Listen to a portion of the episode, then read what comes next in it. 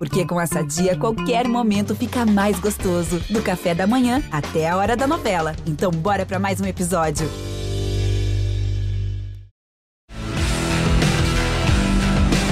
Na ponta dos dedos! Hora de velocidade no GE.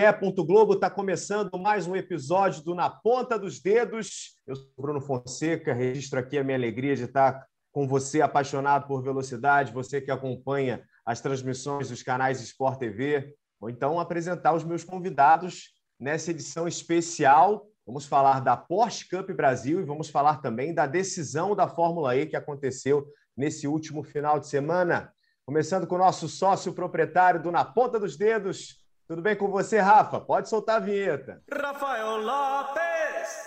Sempre voando baixo, Bruno, tudo certo? Um prazer estar com vocês aqui mais uma vez para a gente falar de um final de semana recheado de velocidade que a gente teve no último sábado e no último domingo. Fórmula E, a gente também teve Porsche Cup Brasil com a primeira etapa da Endurance Series e também a Copa Truck, que teve etapa lá em Tarumã, né? Teve, teve umas histórias legais. No final a gente falar rapidinho sobre a Copa Truck, mas foi um final de semana movimentado. Com a gente também hoje ele que é narrador dos canais Sport TV, Cleiton Carvalho, nosso parceiro Cleiton, estava na transmissão da Porsche nesse último final de semana. Tudo bem, amigo? Tudo bem, Bruno. Prazer falar com você.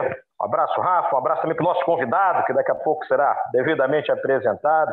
Então, Brunão, a gente pôde observar né, um, um, mix de gerações nessa primeira prova da, da Porsche Endurance, né? por exemplo, de Rubens Barrichello, de Tony Canaan e também jovens pilotos. E é muito interessante isso, né, essa mescla de você ter também especialistas da Porsche presentes com outros grandes nomes do automobilismo. Eu acho que é uma grande festa que a gente pôde, que a gente pôde observar e que essas ações dentro de diferentes categorias continuem, porque isso só enobrece o automobilismo do Brasil. Hora de apresentar o nosso convidado especial nesse episódio do Na Ponta dos Dedos. Ele é o Jeff Diassi. O Jeff está fazendo a transição do automobilismo virtual para o automobilismo real e ele conseguiu um, um resultado excepcional nesse final de semana da Porsche foi o segundo colocado no geral, primeiro colocado na classe dele, que é a 4.0 Trophy, fazendo uma dupla com o Enzo Elias, aliás, a dupla mais jovem na média de idade de todo o grid estrelado que participou dessa etapa da Porsche Cup na prova de endurance. Jeff, uma alegria receber você aqui. Queria que você falasse um pouco de como foi esse final de semana, antes da gente entrar no assunto sobre a sua carreira, né? Tudo que já passou pela sua vida até você chegar nesse momento de ter sucesso na Porsche. Uma alegria ter você aqui com a gente, Jeff. Obrigado, é uma honra de, de eu poder estar aqui. Primeiramente, uma boa tarde a todos. E, bom, foi, foi uma semana incrível, desde do, do, dos primeiros dias de treino. Né? Eu cheguei logo na quarta-feira no autódromo, fazer minhas primeiras voltas. Depois treino quinta-feira o dia inteiro tomada de tempo na sexta e corrida no sábado. Então, foi uma, uma, uma sequência aí de, de fatores que contribuíram para a minha evolução. Muitas pessoas ajudaram e, no final das contas, deu, deu tudo muito certo. Queria que você falasse um pouco, Jeff, de como foi todo esse período seu de dedicação ao automobilismo, começando com o virtual, né? Lendo algumas coisas sobre você, você conta que aos quatro anos você tentou iniciar no kart, mas tudo é muito custoso no kart, tudo é muito caro, né? Para que você tenha realmente condições de disputar o equipamento custa muito caro. E aí depois, a partir ali dos 11 anos, você passou a se dedicar mais definitivamente ao automobilismo virtual. Como é que tem sido nesses últimos meses de preparação para que você faça essa transição? Você também já havia participado em dezembro da prova dos 500 quilômetros da Porsche. Como tem sido esse momento de transição e fala um pouquinho também como foi lá atrás, né? Como tudo começou para você. Bom, tudo começou no cartódromo da Aldeia da Serra. Eu tinha quatro anos de idade na época, sempre fui apaixonado por automobilismo e fui, fui no cartódromo, dei umas, umas voltas de kart e aí foi quando o bichinho mordeu e, e nunca mais larguei o, o, automobilismo de fato. A questão é que, né, como todas as pessoas sabem, é, é um esporte é, muito, muito difícil de conseguir patrocínio e etc. para poder competir e competir em alto nível. Então, quando eu vi a oportunidade de competir no universo virtual, eh, eu sabia que algum dia aquilo me traria um, um, futuro bacana. Então foi aí que eu comecei a, a, investir no virtual, tanto em questão de horas de treino, como em questão de equipamentos. E quanto mais o tempo passava, mais eu precisava evoluir nessa questão de treinando cada vez mais e, e investindo cada vez mais no meu equipamento, até o ponto em que eu consegui chegar no, no campeonato mundial e consegui me tornar campeão do Porsche Esports Carreira Cup Brasil, que é esse campeonato que eu participo no real, versão virtual, né? Quando eu consegui me tornar campeão e entrar para o Mundial, foi aí que eu recebi a oportunidade de estar no carro pela primeira vez, que foi em dezembro do ano passado. E de lá até agora foram surgindo cada vez mais e mais oportunidades. E chegando esse ano no carro mais forte, que é o 4.0, eu não, não sabia utilizar o ABS, porque no simulador não tinha o, o, ABS no, no mesmo carro, o Porsche no simulador não tem ABS, então eu decidi né, me dedicar a fazer uma corrida endurance de 24 horas. Foi aí até que eu fiz é, um trio junto com um italiano, Gianni, e o próprio Max Verstappen. Então, quando eu tive a oportunidade de fazer uma endurance de 24 horas com eles em um carro que tinha ABS, eu sabia que eu teria bastante, bastante horas de pista, muita referência também para que eu pudesse me adaptar e aprender a utilizar esse recurso do carro para chegar no carro de verdade que já tem um ABS e ter uma adaptação um pouco mais rápida. Aí certamente vamos tratar da sua relação com o Max Verstappen aqui no podcast. Rafa, nós temos alguns exemplos pelo mundo de pilotos do automobilismo virtual que estão tentando essa transição ou que tentaram essa transição para o real. Alguns não têm sucesso, outros sim. No caso do Jeff, acho que muito claramente a gente tem aqui um piloto brasileiro que tem tudo para conseguir um bom rendimento no automobilismo real e ele já está conquistando bons resultados no automobilismo real, Rafa. É, eu falava na transmissão de sábado, na, durante a, as 2 horas e 15 né, que a gente teve de corrida, eu elogiei bastante o desempenho do Jeff, porque eu estava acompanhando o volta a volta lá na cronometragem que a gente tem acesso, e ele estava virando tempos mais rápidos, por exemplo, do que pilotos como Thiago Camilo,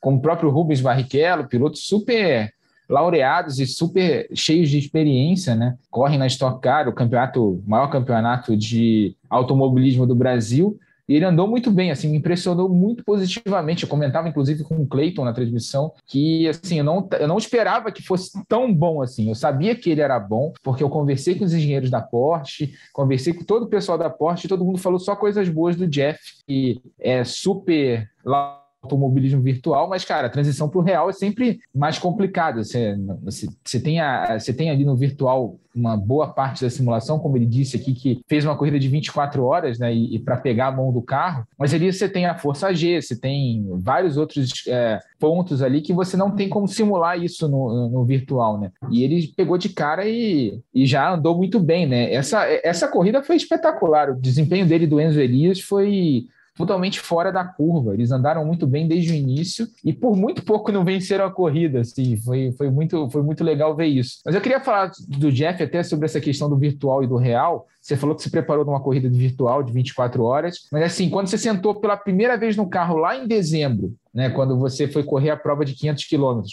o que, que você sentiu mais de diferença e depois eu até queria complementar sobre a história do, do virtual em relação ao real. Mas o que, que você sentiu de diferença no carro? A diferença que eu senti no ano passado, é, ela acabou sendo dobrada esse ano, a, me a, mesma questão, que é a agressividade em cima do equipamento. No virtual, você não pode ser muito agressivo, pelo menos no simulador que, que eu estou competindo, que é o iRacing. É um simulador que você precisa ter o carro bem na mão, precisa ser bem conservador, para conseguir levar o pneu não só para o final da corrida, mas para o final daquela própria volta. Né? Às vezes você vai para uma tomada de tempo que você precisa ser super agressivo em uma volta só. Uh, se você for super agressivo Uh, nas primeiras curvas, chega nas últimas e você já não tem mais pneu. Então, no simulador tem muito essa questão.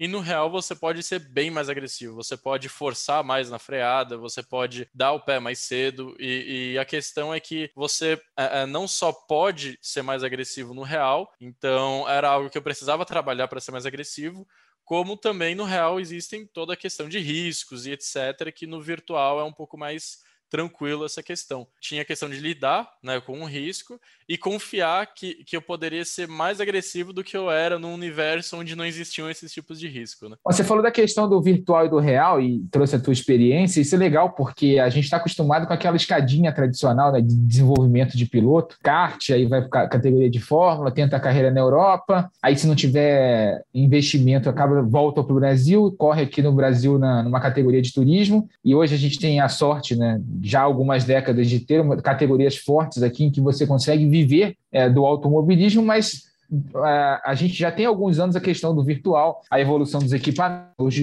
os games simuladores hoje são muito mais avançados do que eram há alguns anos. Você tem desde o simulador, desde o jogo para você se divertir em casa, até para o jogo do tipo que o Jeff usa, né, o iRacing, que é uma coisa que realmente simula ali a realidade, equipamentos né, é, mais caros ali que volante, cockpit, por aí vai, mas ainda assim com um custo menor do que o custo que você teria para andar de kart uma temporada inteira. Você monta um equipamento lá, você vai fazer um investimento forte, porque os bons equipamentos são caros, mas é muito menor do que você fazer temporadas e temporadas de kart. Né? Você gasta muito, gasta-se muito menos. E é um caminho que, hoje em dia, com o avanço da tecnologia, cada vez mais os pilotos cada vez mais tem gente procurando esse tipo de caminho do virtual. E ano passado, com a questão da pandemia, esse foi um lado entre aspas, positivo da gente ter, os, ter tido o isolamento social, porque a gente teve virtual, para o automobilismo virtual. A gente teve corridas ali disputadas por gente do real, né, pilotos como Max Verstappen o Lando Norris ali se envolvendo realmente nas provas virtuais, disputando provas de endurance. Você faz, é, é companheiro do Max, inclusive. E isso ajudou a chamar atenção para o virtual. Eu até escrevi um texto no ano passado dizendo que 2020 foi o ano em que o real descobriu o virtual. E é aquela questão do. Você acha que hoje em dia é, Jeff, pelo que você vê na realidade do virtual, já é um caminho para você iniciar no automobilismo de uma forma mais barata, de uma forma é, tão eficiente quanto, talvez não quanto o kart, porque o kart ainda tem, tem umas coisas diferentes, você sabe, você já andou, você sabe como é que funciona, mas é, você acha que o virtual pode se tornar uma porta de entrada aí para os pilotos chegarem no real, por exemplo? Então, eu acredito que sim, que o virtual ele pode se tornar um, uma porta de entrada para vários pilotos. Inclusive, foi a minha porta de entrada para o automobilismo real. Quando você compete no simulador, você utiliza 99% dos fatores que você também utiliza no automobilismo real. A questão de desenvolvimento de setups, os ajustes que eu posso fazer no, no carro da Porsche, no automobilismo real, são os mesmos que eu posso fazer no virtual. A questão de barras, a questão é, da aerodinâmica do carro e os efeitos efeitos também são os mesmos efeitos que eu acabo tendo, e dentre, dentre várias outras coisas, e a própria pilotagem, a, a questão do traçado, a questão de ultrapassagem numa, numa prova, a questão da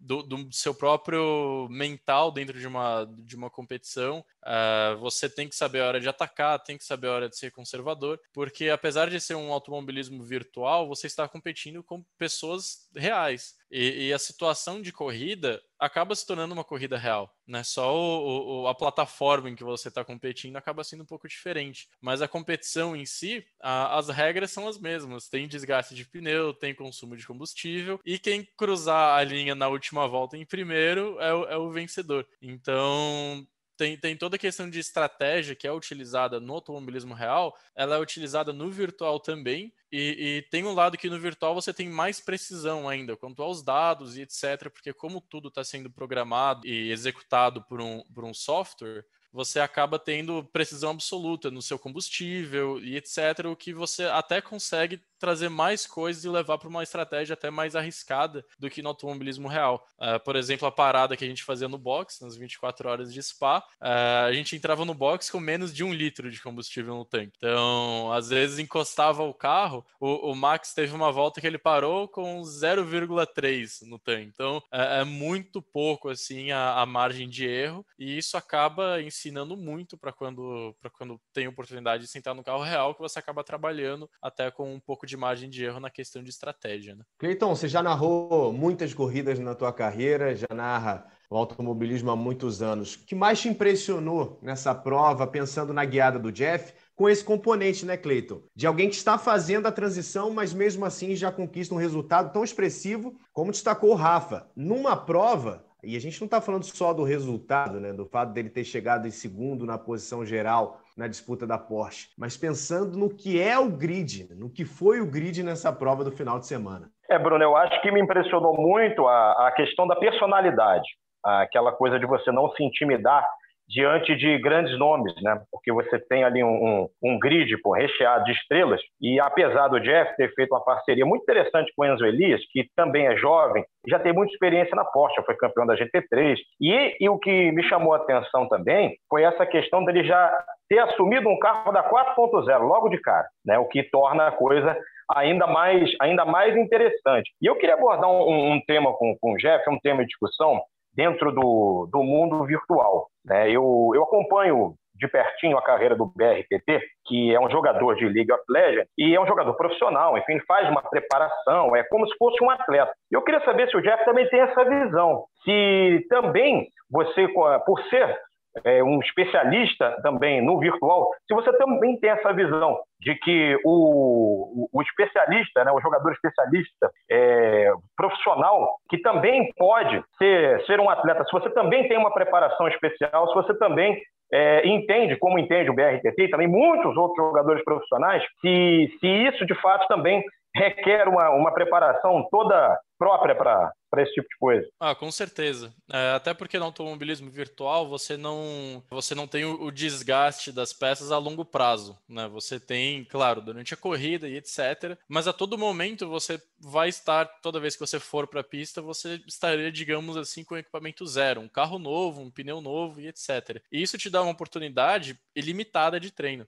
Então, quando eu vou participar de um campeonato, principalmente um campeonato mundial, eu preciso montar um cronograma de treinos, é, é, várias e várias horas de treino, no mínimo seis horas por dia, quando eu tô em, em semana de competição. Tem, semanas que eu cheguei a fazer até 10 horas por dia, né? Eu fiz duas horas no começo, dei uma descansada e eu pensei, agora eu vou fazer até o momento que eu encontrar minha evolução. E eu tava com o Matheus Machado, ele veio aqui em casa, ele é engenheiro da própria Porsche Porsche Cup Brasil. E ele veio aqui em casa, o engenheiro do Real, para me ajudar no virtual. E a gente continuou treinando, já tinha feito as primeiras duas horas e fizemos oito horas seguidas depois, totalizando 10 horas, né? E aí eu olhei para trás e falei assim: Matheus, quanto tempo que a gente tá treinando aqui? Aí ele falou: olha, agora 8 horas seguidas, 10 horas no total. Aí eu comentei assim, falei, agora deu, né? Vamos dar uma descansada, que a gente precisa também, né? tem muita questão do, de você muitos pilotos e atletas virtuais têm esse problema de você treinar demais, né? Então, você obviamente treinar 10 horas por dia é um negócio que é impossível de fazer. Uh, a gente deixa isso mais para fazer o ajuste fino, próximo de uma etapa e mantendo uma média diária em torno de fora da época de competição, umas 4 horas por dia. É bom para você conseguir manter o ritmo, né? Então, acaba sempre investindo o dia inteiro em, em, preparação e época de competição é aquele negócio, não, não tem tempo de sair, ainda mais agora em época de pandemia, mas eu tô competindo antes, de, antes da pandemia, né? E mesmo antes dessa época eu não saía, não ia para festa, não bebia, to todas essas coisas de um atleta profissional, inclusive questão de suplementação também, né? Tomar conta, fazer os exames, ver como é que estão as vitaminas, principalmente vitamina D, né? Porque atletas virtuais ficam muito dentro de casa e acabam pegando muito pouco sol. Então, normalmente é, é um fator que, que os atletas virtuais tem sempre que tomar conta, a questão de vitaminas. E exercício físico também, porque muito tempo sentado na mesma posição. Claro, o volante é pesado, o pedal são 165 quilos de pressão no pedal do freio. Então, não é que você não faz exercício, mas é sempre a mesma coisa e na mesma posição. Então, também tem um lado que é importante sair, nem que for para caminhar alguma coisa, mas também é bom ter um acompanhamento de uma nutricionista e uma personal trainer também. Ô Jeff, queria falar um pouco da tua relação com o Verstappen. Antes da gente começar a gravação aqui, você até falava que antes dessa prova, inclusive, vocês estavam trocando mensagens, né? Como é que é a sua relação com o Max? Assim, que tipo de assunto vocês abordam além do automobilismo? Se vocês têm um contato além das disputas na pista? E como foi especificamente esse contato com ele ele antes da prova da Porsche? Bom, o meu relacionamento com o Max é, é um relacionamento de companheiros de equipe no, no, automobilismo virtual. A questão é que ele é um piloto que ele está sempre à disposição para ajudar todo mundo. Ele quer ver todo mundo da equipe evoluindo. Qualquer um que tenha algum, algum tipo de dificuldade, que era o que eu estava tendo no automobilismo real agora, esse final de semana, é, em função de ter vícios né, do automobilismo virtual, eu ficava mandando mensagem para ele, ele sempre na intenção de que os companheiros de equipe tenham a melhor performance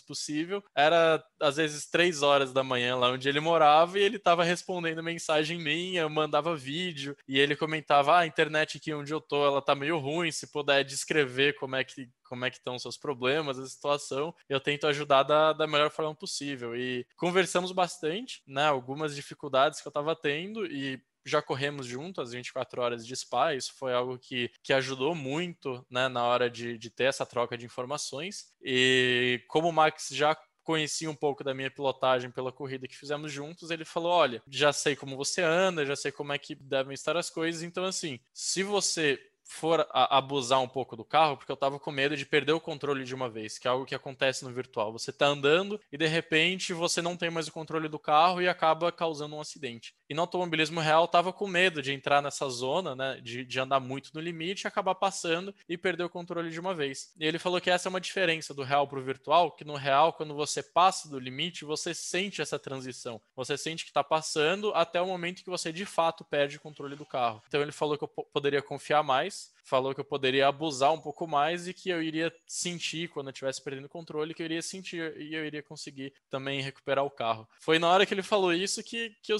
senti, né, aquele boost de confiança que eu estava precisando, né, e, e cheguei para andar e eu falei, se o Max Verstappen falou que eu vou sentir quando eu, eu cometer algum erro, então eu posso acelerar e confiar. E aí foi na hora que meu tempo despencou e consegui disputar e, e, e levar o carro junto com meu companheiro de equipe, o Enzo Elias, né? Consegui com, em, em dupla levar o carro lá para frente e terminar na, na, segunda colocação. História sensacional, Rafa. E eu acredito que muita gente que está acompanhando agora na ponta dos dedos vai ficar ainda mais fã do Max Verstappen, porque um piloto que está vivendo o auge, né? Está no topo do automobilismo e tem essa disposição, tem esse tempo de ajudar para quem está começando no automobilismo real, mas já tem um histórico muito vitorioso no automobilismo virtual, como é o caso do Jeff, Rafa. Isso é um lado legal, né? Porque a gente está acostumado a ver o lado implacável lá dos, dos caras na Fórmula 1, né? De brigar, disputa na pista, de querer vencer e, e aquela postura, né? Sabe? De ninguém vai me, ninguém me ameaça, eu sou, eu sou o cara, sabe?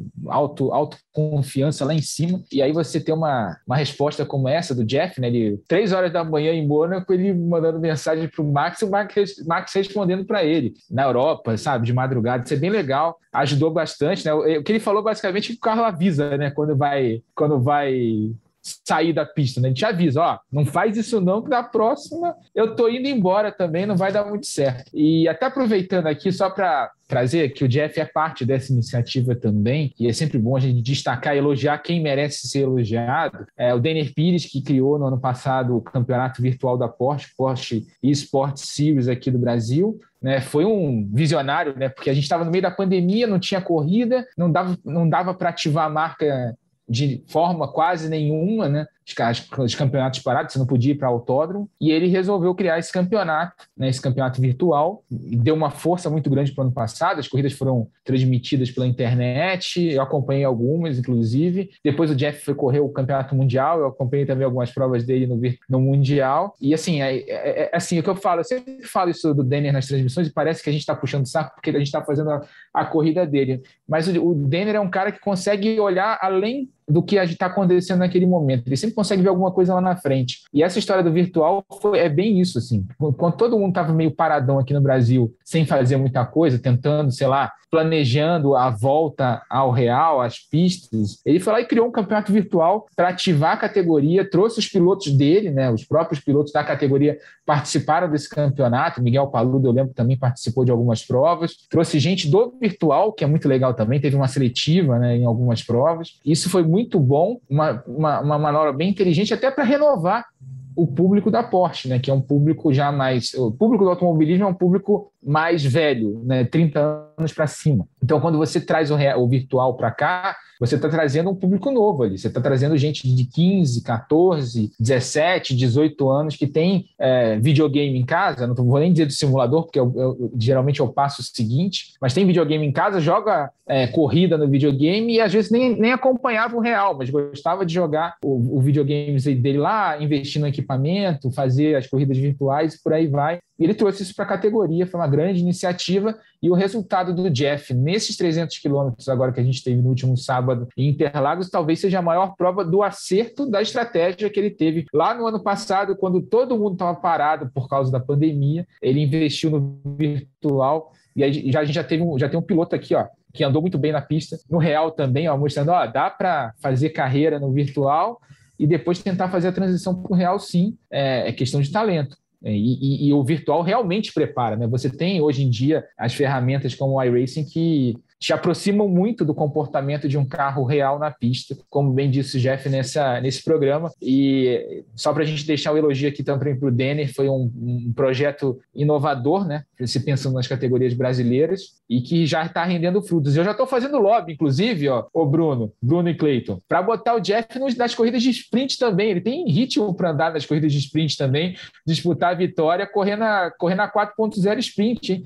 Deixar o um recado aqui pro Denner. O Denner, bota o Jeff lá, faz, bota ele para fazer uma corridinha lá. Acho que vai render bem. Já está colocando uma pressão, né? Ô, Cleiton, a gente falou sobre a influência do Max Verstappen aí na trajetória do Jeff e acredito que isso seja uma reação em cadeia, né? Quantos meninos e meninas não vão também ouvir aqui esse podcast ou acompanharam a transmissão da Porsche, estão acompanhando a trajetória do Jeff e também estão sentindo influenciados pela trajetória dele, vendo que é possível também um outro caminho, não só aquele caminho que todo mundo conhecia, tradicional, custoso, difícil, mas que existe uma outra janela no tempo, existe uma outra possibilidade de chegar lá também. É, exatamente, e, e, e, é interessante, Jeff, porque você acaba trazendo um novo público que passa a se interessar pelo automobilismo. A gente não tem mais aquela coisa é, de, de pessoas acima de 30 anos que só se interessam em tudo. Eu acho que, de certa forma, é uma renovação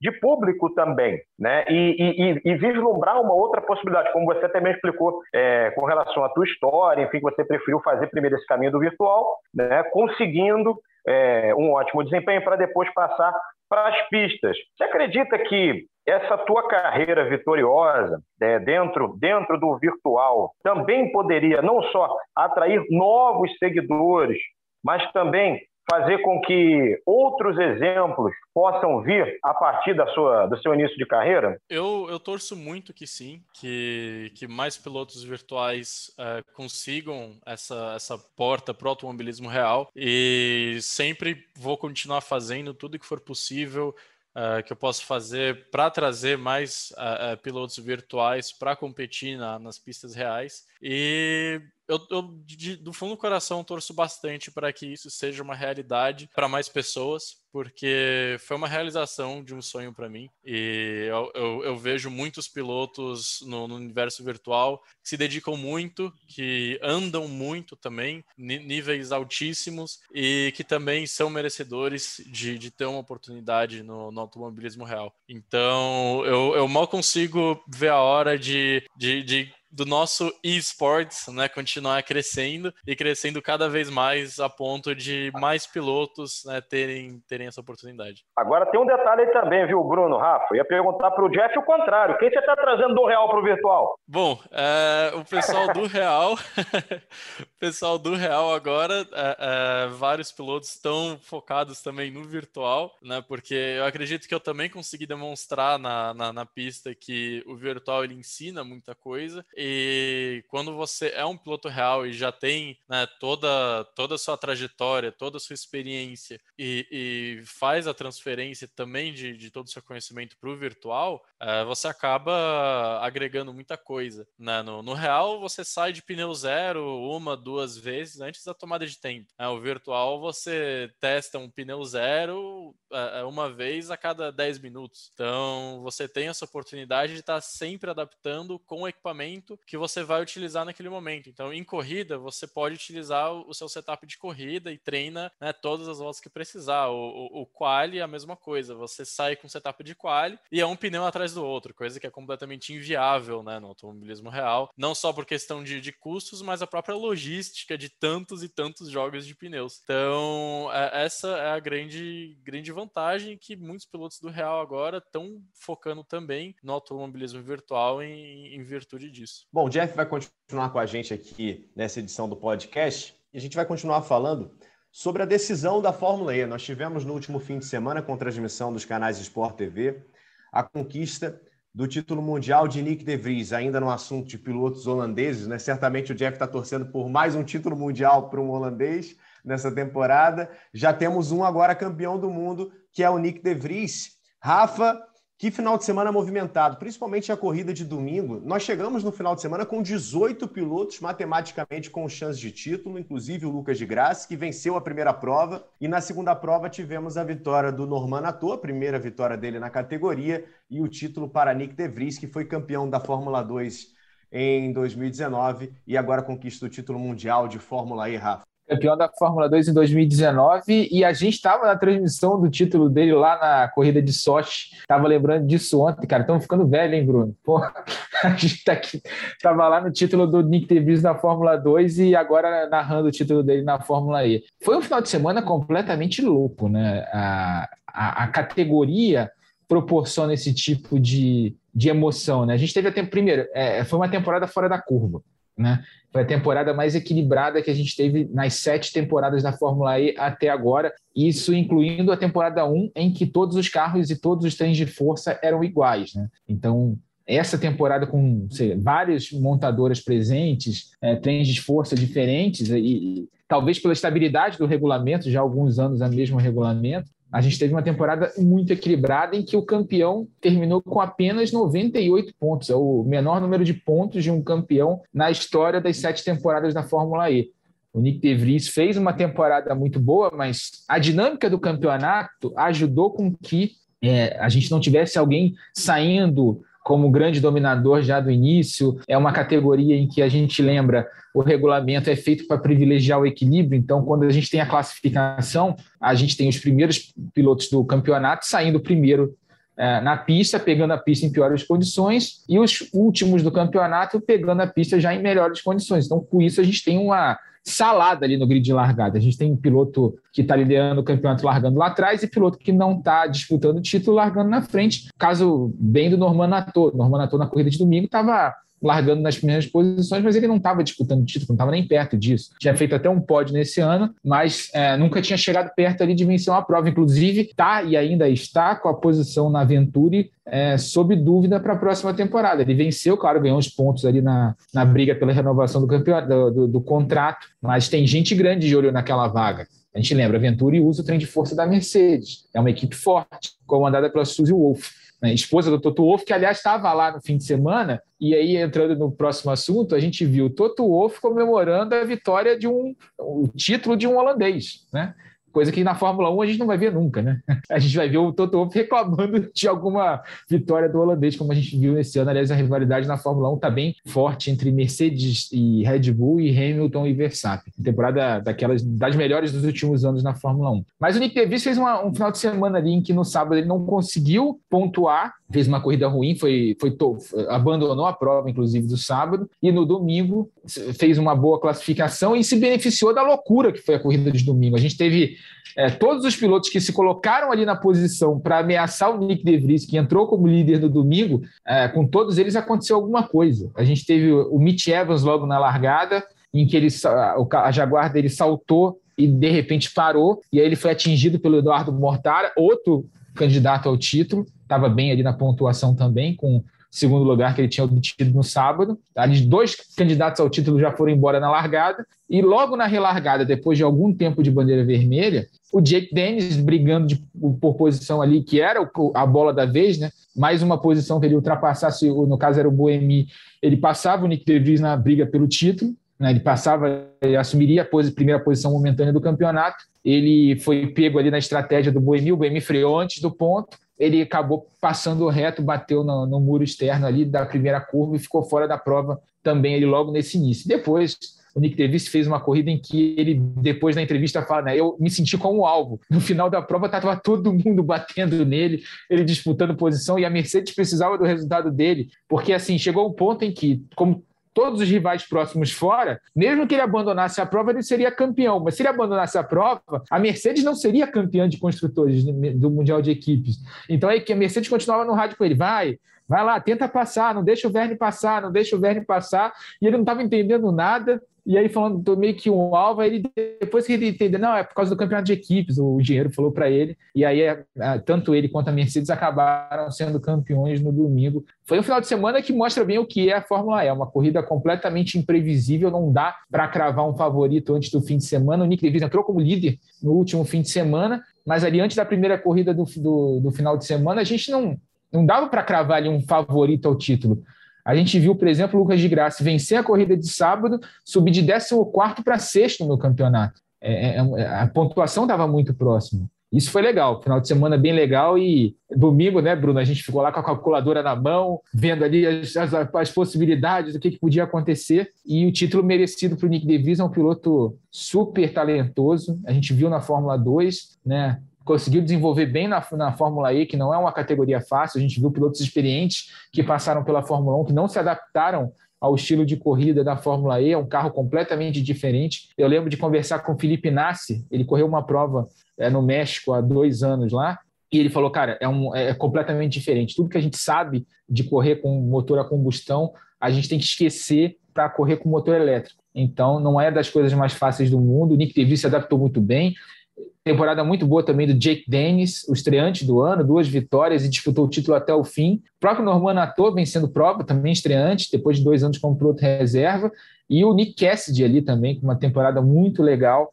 Uh, a Jaguar acabou dando azar de novo em Berlim, mas foi um ano muito legal e uma decisão completamente inesperada, completamente imprevisível. Foi muito legal esse final de semana da Fórmula E, Bruno. Essa categoria é impressionante, né, Cleiton? Cleiton também narrou provas durante essa temporada. Essa foi a primeira temporada com transmissão dos canais Sport TV e a sétima na história da Fórmula E, a primeira com a chancela oficial da FIA, né, como um campeonato mundial. Por isso a gente ficou o tempo todo reforçando o Nick De Vries como um campeão do mundo e a possibilidade de termos um outro holandês, o Max Verstappen, sendo campeão nessa temporada da Fórmula 1, que está muito competitiva. É difícil explicar, Clayton, para quem não acompanha muito a Fórmula E, o cenário que a gente teve nesse fim de semana. O Nick De Vries chegou como líder com 95 pontos. Nós tínhamos duas etapas no mesmo final de semana, então no total eram 60 pontos.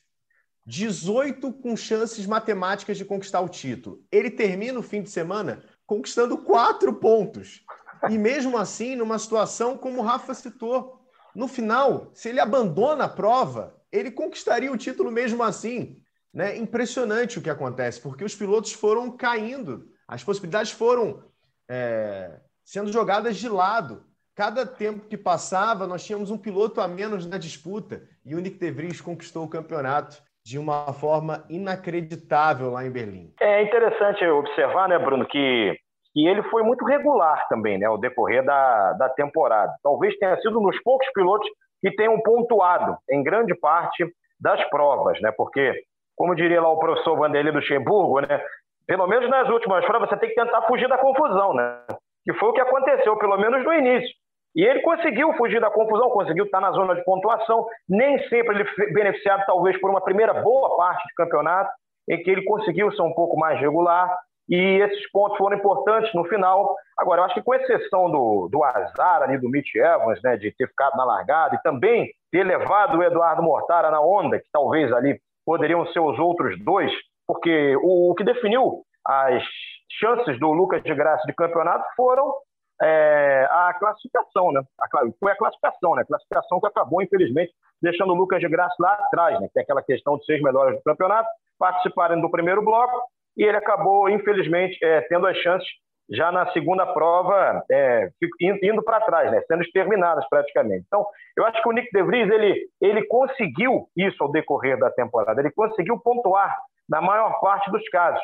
Agora, é um campeonato muito interessante, porque ele realmente leva emoção até o final. Ele é indefinido até o final e proporciona é, com que o 14 colocado no campeonato possa chegar com chance de título numa última etapa. Eu, eu confesso que, que se provavelmente deveríamos ter alterações, né? geralmente teremos alterações, em, temos alterações, melhor dizendo, em outras categorias também, provavelmente, mas essa é uma iniciativa que a Fórmula E tem que manter. Essa questão de competitividade, ela veio e veio num nível até certo ponto inesperado. Agora, vamos ver, né, Bruno, o que, que vai acontecer mais para frente, né? Se a Fórmula E vai manter esse formato, já tivemos aí já o anúncio da Audi saindo, né? E se outras, outras situações também devem ocorrer, e se vamos ver se o Lucas de Graça vai continuar na categoria, né? É o que a gente espera, né, Bruno? Sem dúvida. A Audi está saindo, a BMW também, devem continuar como uh, montadoras que fornecem trem de força para a categoria, para a Fórmula E mas elas vão sair como equipes, né? não teremos mais a Audi e a BMW. E a despedida acabou sendo justamente na Alemanha, em Berlim, com a vitória de uma outra equipe alemã, com a vitória da Mercedes. Jeff, não sei se você conseguiu acompanhar a temporada da Fórmula E, não sei que tipo de relação você tem com essa categoria. Uh, muita gente, depois do título do De Vries, acompanhando nas redes sociais, muita gente estava lembrando que depois do título dele lá em 2019 na Fórmula 2, muita gente esperava que o De Vries fizesse a transição para a Fórmula 1, já que a Fórmula 2 é a escada, é o último degrau antes da Fórmula 1, e ele acabou indo para a Fórmula E nessa segunda temporada conquistando o título. Queria saber sobre a tua relação com essa categoria, se você conseguiu acompanhar essa temporada e se você também concorda com essa galera, que o Nick De Vries deveria ser um piloto já presente na Fórmula 1, Jeff. Bom, eu gosto muito da Fórmula E. Né? É uma categoria que, que ela chegou inovando em todos os sentidos, né? desde a da questão de equipamento, questão de, dos circuitos também que ela compete. Uh, porém, esse ano, devido aos próprio, próprios campeonatos virtuais e, e, toda a dedicação que eu tive que ter, eu acabei não, não conseguindo acompanhar muito a categoria. Uh, eu gosto bastante, gosto bastante da categoria, mas infelizmente eu não pude uh, uh, acompanhar todo o desenrolar do campeonato nessa temporada. Rafa, você concorda com essa galera que está reforçando o fato do De Vries ser um piloto que tem a qualidade para estar na Fórmula 1?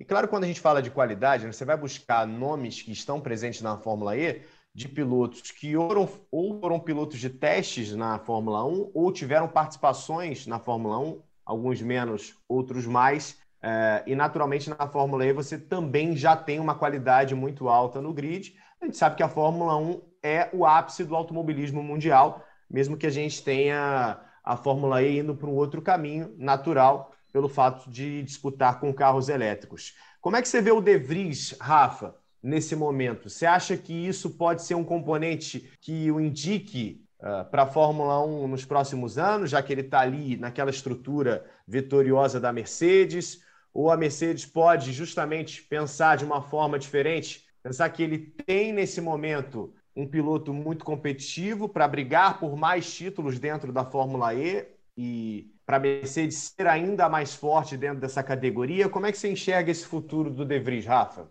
Olha, eu gosto muito do Nick De Vries já desde a época que ele fazia as categorias de base lá. Um piloto que eu acompanhei, ele teve apoio da McLaren lá no início da carreira, mas acabou, ele acabou estando sempre no lugar certo na hora errada. Né? Quando ele precisava, quando ele estava em condições de fazer a transição para a Fórmula 1, as vagas estavam preenchidas, as melhores vagas já não estavam disponíveis, então ele teve que procurar outros caminhos ali. E é como a gente sempre fala, né?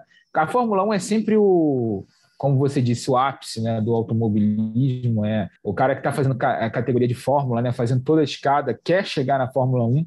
Muito poucos chegam, né? A gente só tem 20 vagas hoje em dia na Fórmula 1 e a, a renovação de pilotos ali é muito lenta, né? Você tem pilotos como, por exemplo, o Hamilton e o próprio Verstappen, então há anos lá na Fórmula 1. O Kimi Raikkonen tá, não sei quanto, já tem 40 anos e está lá ainda. O Alonso voltou agora.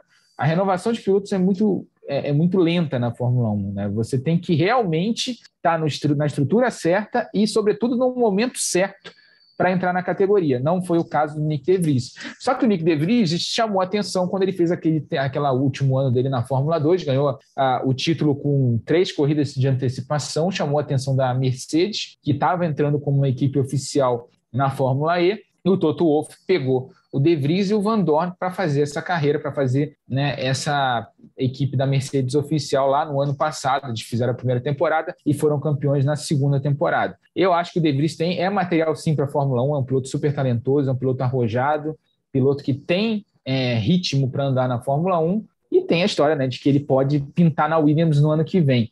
Pensando em plano de carreira, é muito difícil você recusar uma chance de Fórmula 1, né?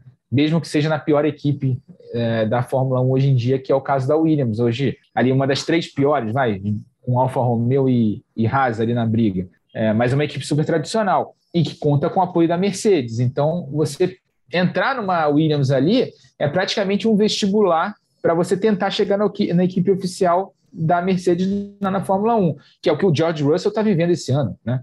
George Russell fez três temporadas lá na Williams, mostrou serviço, na chance que ele teve na Mercedes, pô, foi muito bem, só não foi, só não foi vencedor naquele grande prêmio de Sakir por causa de um erro da equipe, né? A equipe errou na parada dele de boxe, ele seria, venceria aquela prova com o pé nas costas, é, deu um olé no Bottas naquele fim de semana que foi de fazer crescer os olhos. Assim, ele é, é um piloto realmente muito bom. E você pega quem acompanha a Fórmula 1 né, e as categorias de base, sabe que o Russell talvez seja o próximo grande piloto ali a entrar nessa briga pelo título. A gente tem, por exemplo, hoje o Hamilton, que já está mais para o fim da carreira e ainda no auge, do que para o início. O Verstappen está chegando no topo da carreira dele também. Aí a gente tem o Charles Leclerc, que está começando ali a jornada para ser um grande piloto.